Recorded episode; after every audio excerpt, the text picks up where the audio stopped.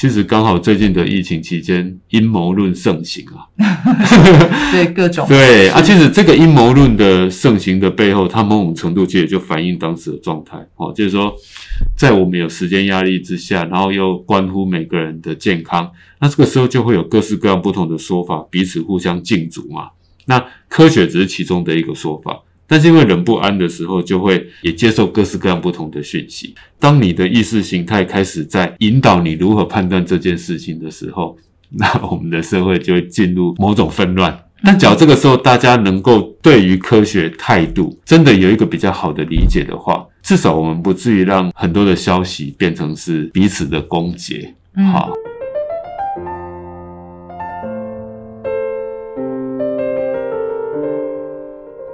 Hello，大家好，欢迎大家收听今天的 NYCU Play 说书中，我是 Apple 边。上一集呢，我们跟大家聊到《科学态度》这一本书，然后邀请到陈瑞玲老师来跟我们聊一下什么是科学哲学，那给了我们很多丰富的知识跟见解。那这一集呢，我们继续来聊这本书啊，来谈这本书的是黄俊荣老师，中正大学通识教育中心的特聘教师。老师好，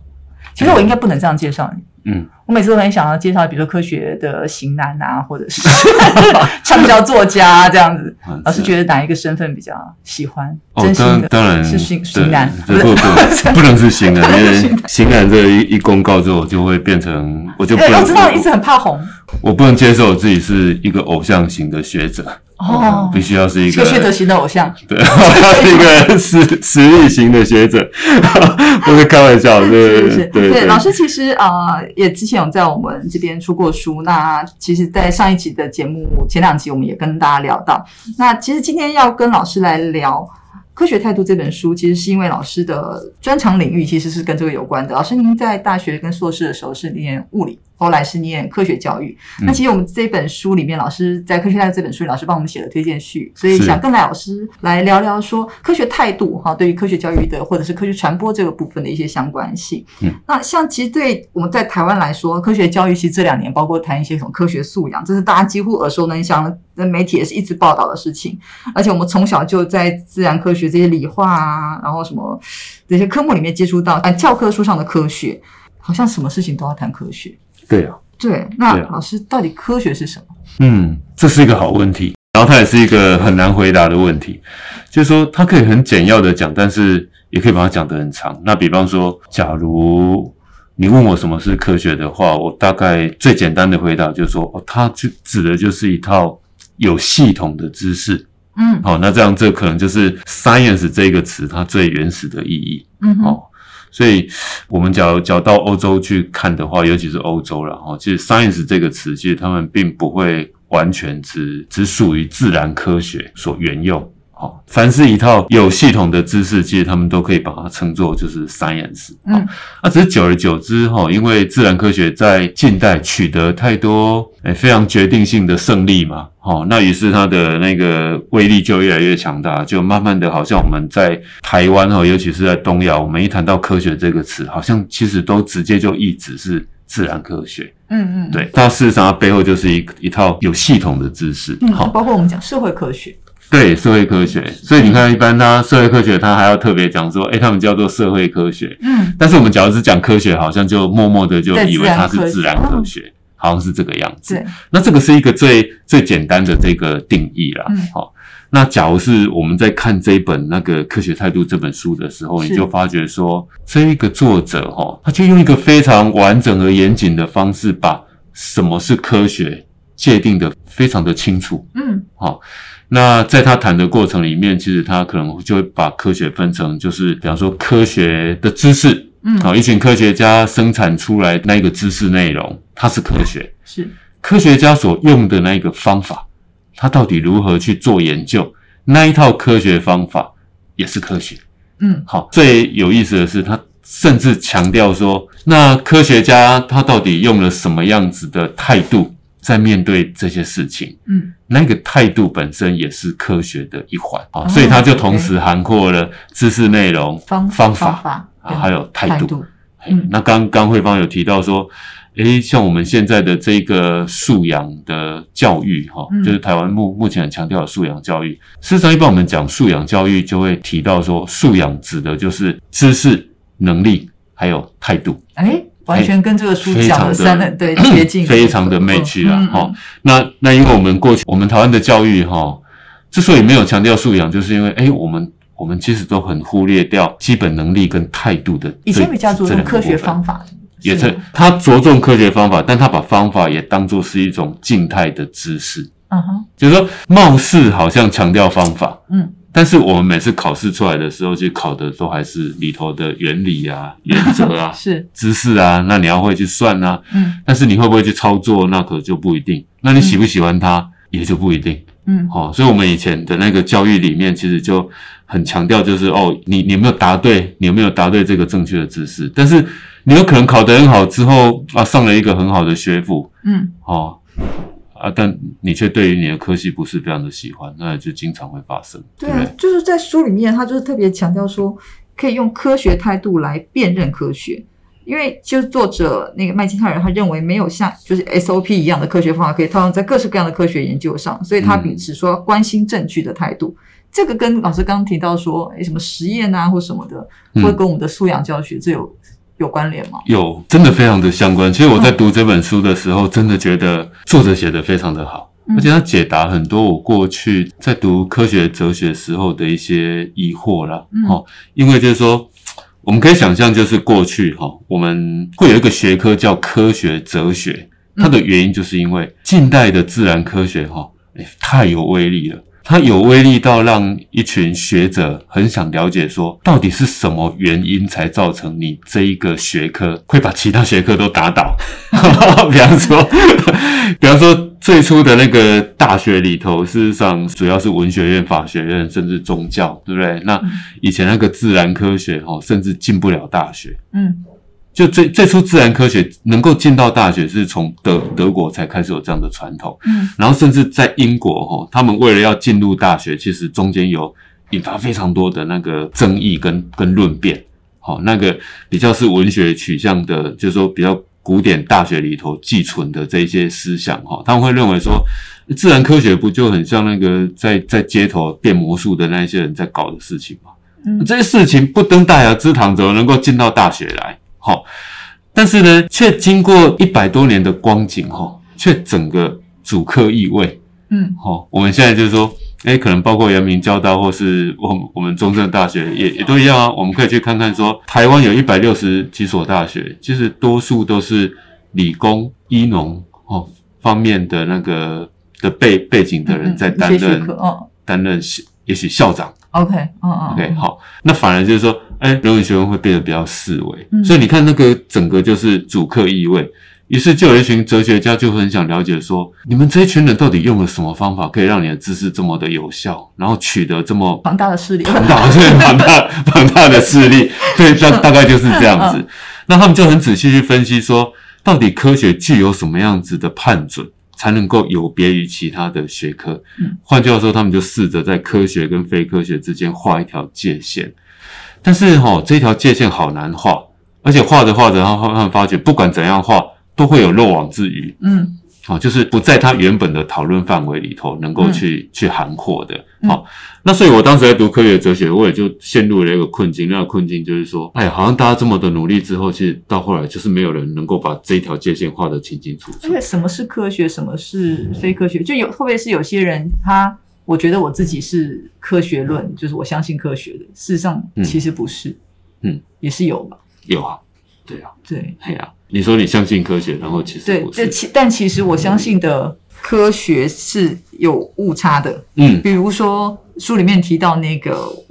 什么气候否认论。对。好像就是一个例子嘛，对，在这书里面提到了很多的实际的案例嗯。啊，一些偏差的或者是误认的，嗯嗯嗯。嗯嗯嗯，这是因为回到刚刚前面讲说这个证据这件事情。对对对，对啊那那他这个证据哈，就是说后来这本书出来的时候，这个作者他去用了一个非常简明而清晰的方式，帮我们界定出什么是科学。他说，真正的科学哈，它大概会有几个特质。第一个特质就是，他必须要对证据非常非常的尊重，嗯认为证据终究是一个重要的东西。那他为什么会这样强调？就是因为我刚提到嘛，就是因为有人哈、努力要把科学跟非科学画出一条界限，画不出来，于是就会有人说：“你看吧，就是画不出来。嗯，于是当他这样挑战说你画不出来的时候，就就好像意味着说，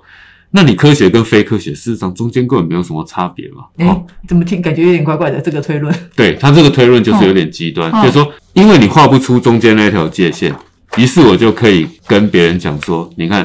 所谓的科学跟那一些什么迷信啊啊宗教，哎、终究没有两样啊。你看他们中间那一条界限根本画不出来。嗯好、那这个作者就是在要抵御，哦，就是说他反对这样的讲法。他认为科学之所以存在，它还是有一个很重要的特质，那个特质叫做尊重证据。嗯尊重证据，好啊，但是只有尊尊重证据，并不是科学。他说，你除了尊重证据之外，你自己必须要提出一套说法，这套说法就很像是一套理论。那你提出这套理论之后，你就拥护这套理论。但是，假如有人提出另外的证据，哈，是对于你的理论提出反驳的话，你必须要在衡量各种状态之下，假如真的你的理论是失效的话，哎，你就要非常的那个心悦诚服的去改变你既有的理论。那个尊重证据本身，它就是一套方法。提出理论这件事情，就是一个科学的诶内容。可是这是针对科学家来说吗？对，它是针对科学科学家家来说。可是如果一般人要拥有他所谓的科学态度，哎，基本上不会有两样。他刚刚所讲的就是说，一个科学家在从事科学研究，他其实就是经历了这些历程。对，好，就是说哦，他要尊重证据，嗯尊重证据本身就是科学方法的意思。然后他要提出一套说法，这个就是你自己要有一个论述。好，那之后你要尊重证据对他提出的挑战，那个就是态度。你态度上不能说我的最好，所以你不管怎样的来质疑我，我一定都会很努力的把你打回去，不管有道理或没道理。它它同时就涵括了内容、方法还有态度。好，是我们打疫苗要有科学态度的话，哎呀，这个这个就是会延延续到我接下来就是要讲这个事。我要讲的就是说，所以刚慧芳问说啊，那这样的话，这跟一般民众的科学态度也不一样。嗯事实上，他就是从科学家的身上去汲取了这一套科学的元素。嗯，那他这里面就讲说，那一般民众假如也要像科学家一样有如此的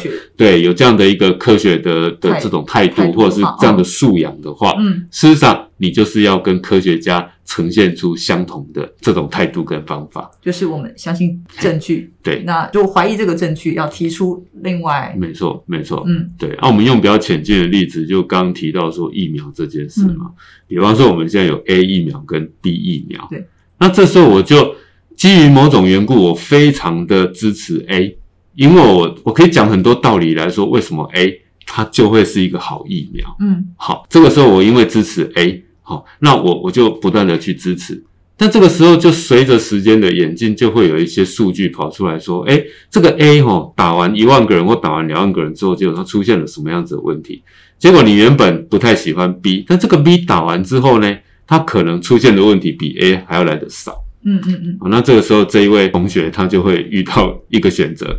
诶，我还要继续支持 A 吗？嗯还是我这个时候我应该去支持 B？嗯好，那他这里面就告诉你说，一个具有科学态度的人，就是你要非常的去尊重你所看到的那一些数据呈现出来的实际的情形。嗯好，啊，这个时候你只要因为看到这些数据，你开始觉得说，确实我支持 A 好像应该要有一点点修正，其实 B 也是很好的。嗯，哦，那某种程度你就比较具有科学态度。嗯，但是你也可以采取一种方式，就是不管 B 怎么好，反正我就是不喜欢它，好、嗯因为它不政治正确，不符合我的意识形态，好、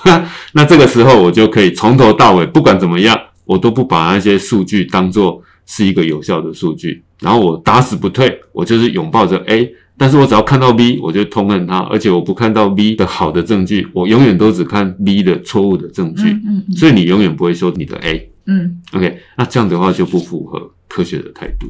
对，而且科学态度这个部分，其实在在这书里面有提到一个案例，我觉得那时候是我在看这个书的时候印象很深刻的。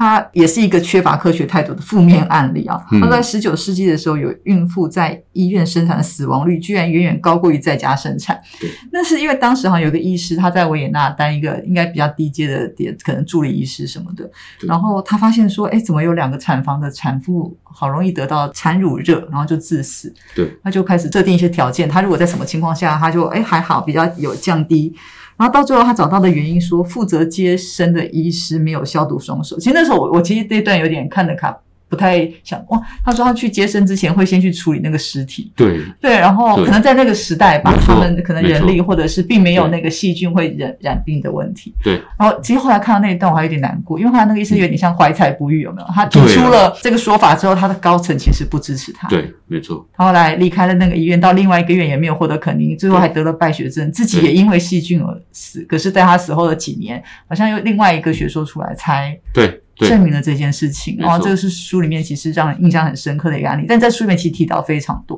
嗯其实台湾这样的例子也很多。是是是哦，因为哈，其实我在看这本书的时候，看到那个案例哈嗯，我真的觉得其实那是一个非常精彩的案例啊，它它就说明了很多事情。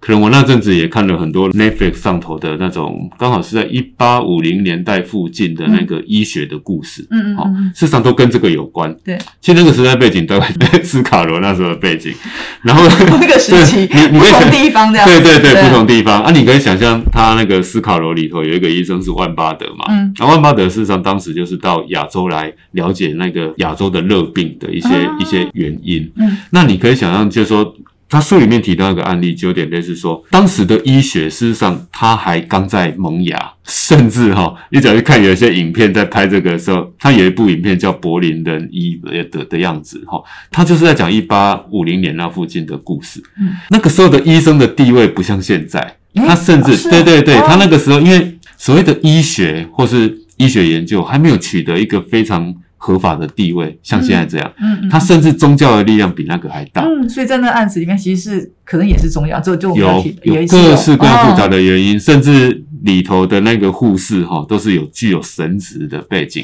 哦。而且有神职背景还瞧不起那些医学生，他觉得你们真的没有经验。啊，依照我们过往的经验哈，遇到那个胎位不正，他们当时的胎位不正死掉非常多的人，嗯嗯。啊，他们觉得就要怎么处理，可能要祈祷啊，要做一些仪式啊，哈啊，结果这个时候就透过医学的角度开始慢慢翻转这件事，所以当时处在这两个势力都还在互相争辩的时候，好、那所以他当时那个案例，他指的就是说，因为当时的医学院的学生，他们为了要做研究，于是他们要取用大量的尸体做研究，哦，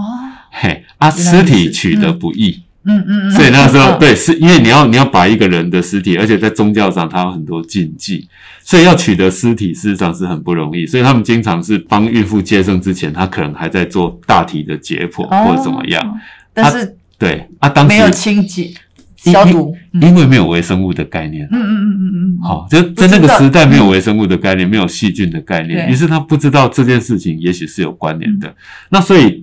书里面提的这个医生，他其实就是透过他的经验法则推论，他就形成了一套他自己的理论。嗯那套理论就是他认为这两者之间也许是有关系的。啊，他他就把这套理论再拿去验证各种证据，嗯，然后不断强化他认为这件事情应该是这个样子。可是，在那个普遍欠缺科学态度的没错，没错对，啊，就是说他这个理论要胜出，他要接受很多挑战，嗯那这个挑战中间又加进了政治因素，或者是各式各样的宗教因素。嗯好、啊，你看同样的事情，你只要放在我们台湾目前的状态，其实刚好最近的疫情期间，阴谋论盛行啊。对各种对啊，其实这个阴谋论的盛行的背后，它某种程度其实就反映当时的状态哦，就是说，在我们有时间压力之下，然后又关乎每个人的健康，那这个时候就会有各式各样不同的说法，彼此互相竞逐嘛。那科学只是其中的一个说法，但是因为人不安的时候，就会也接受各式各样不同的讯息，就跟我们刚刚所谈的一样，就是当你的意识形态开始在引导你如何判断这件事情的时候，那我们的社会就会进入某种纷乱。但只要这个时候大家能够对于科学态度真的有一个比较好的理解的话，至少我们不至于让很多的消息变成是彼此的攻讦。嗯好，在这这样的案例是书里面一直有强调，然后透过一些案例，然后让我们针对这个想法有更多的反思啊。没错，没错老，师刚刚讲这边，其实会不会有一个很大的问题是，我们回到最前面的想，就我们从小学的科学，跟嗯其实并没有特别注重这个部分。那刚好现在这两年的科学素养的部分有有加强这一块。如果我们乐观的看待，就是这个科学素养，或者是让我们养成正确的科学态度，就会有助于改善现在的一些一些各种异因这样。是是是，我们这也是教育工作者，嗯就我自己而言，我当然是乐观的期待。好，比方说像这几年一零八课纲的这个改革，哈、嗯。虽然第一届的学生都是痛苦万分呐、哈，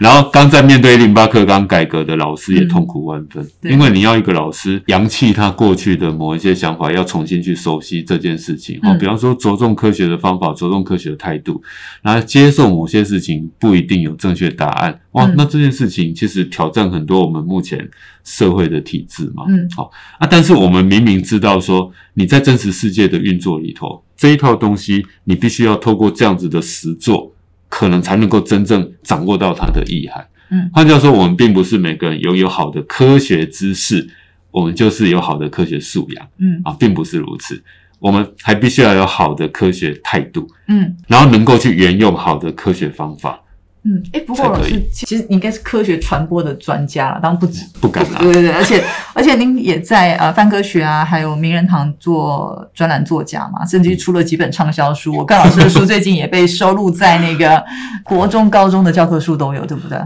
哦，对，我们有一些篇章，嘿对，刚好在国而且是谈媒体素养的部分。对，就媒体跟科学素嗯对，就是媒体啊，科学素养的部分。其实我们收到很多讯息，其实不管我们家还是如果今天谈到比较多疫苗，我们其实所有疫苗资讯都是从媒体来的。啊，是对，所以他们其实担任了科学传播一个非常重要的角色，除了学校端来之外，那因为学校端因为这这两年的改革，它当然还需要一些时间上面的演进会更好。嗯所以如果我们把这本书我们来来看，在媒体传播方面，如果假设我们有一个正确的科学和经过这本书的洗礼哈，或者希望提供给大家一些帮助，台湾的民众在接受这些媒体资讯上面，他可能会。面临到哪一些可能不正确的科学传播？那我们如果有正确的科学态度，如何在自己会去思考思辨这个部分？对，其实我们谈的虽然说好像是叫做科学态度，好像跟科学素养比较相关嘛，哈，对对比较相关。那它跟媒体素养有相关吗我？觉得，事实上，这本书它真的就带给我们这方面一一个很好的一个引导了。嗯好，换句话说，这个回到我们刚刚谈到的这些案例里头，你像一一八五零年代那个时候，其实影响某一个科学事件，至少不会有媒体的这个变数、欸。但是你看，同样的事件，只要发生在现代，光这个媒体的变数，它的影响就非常大了。嗯好，我我举一个例子，上次我有一个同事啊，哈，就一个朋友，诶，他他就寄给我一一个图片，那个图片他就描写台湾目前总共有 A、B、C 三个疫苗，嗯然后这三个疫苗哈，它里面的图呢，就是 A 疫苗它死亡的人数跟它的报道的量，他就做了一个图，对，好啊，B 疫苗一样，C 疫苗一样，嗯。你可以看到里头有一个很有很有趣的数据哦，其中有一支疫苗，它死亡的人数低，但是它被报道的量是超高量，嗯，然后跟它的这两哪一家媒体？也那它不是媒，它是从 Goo- Google 里头去找寻是是。我们这段时间所有媒体的报道，情况，嗯。也就是说被关注的程度。嗯嗯好，那、你看哦，这件事情就是它其实是一个媒体事件，但它同时又是一个科科学学事事件件。那用我们刚刚所谈论的这个科学态度的原理原则如何来看待它？哎，你看，我们只要真的把这些资料捞出来，我就会清楚看到，原来它实证的资料里头呈现出这个样貌。对，那我们就会形成对这件事情的看法。嗯好，那你形成这件事情的看法的时候，我们就会对这件事情有一个比较明确的指引。但是我们只要没有把它做成这样子的一个有那个数据作为基础的图表的话，其实我们就会只接受我们同温层带给我们的某些讯息，然后对我们对某些事情同仇敌忾。好，那所以即便是媒体上面的问题，或是媒体素养，事实上这一本《科学态度》这本书嗯，它都提供了很多洞见，嗯可以让我们对于现在社会发生的事情产生很多的反思。啊，那这个反思，我觉得都有助于我们去理清很多现况。嗯嗯所以，所以这这本书事实上我真的觉得大力推荐，哦，一定要去买，不然人生不然嗯，人生就少了一块。好，今天大家也简单跟老师聊一聊关于《科学态度》这本书，当然跟台湾的一些现象，跟当年或者是说早期在医疗可能还不是这么。完备的时候的一些状况，在那个时代欠缺了科学态度。其实时至今日，可能大家科学态度也不是这么齐备。但这本书里面给了我们很多的提醒，很多思考，也告诉我们科学的眼镜去啊，大家也可以去收听我们上一集跟瑞林老师的一些讨论。那希望大家去看看这本书。那也要记得，我再次帮那个俊老师宣传，老师有很多书很优秀，就是跟媒体传播有关。而且啊，如果您从事教职，也一定要去记得 看一下啊，老师的那一本《你想当怎么样的老师》。那今天谢谢俊老师跟我们聊天天。下次见，谢谢，拜拜，拜拜。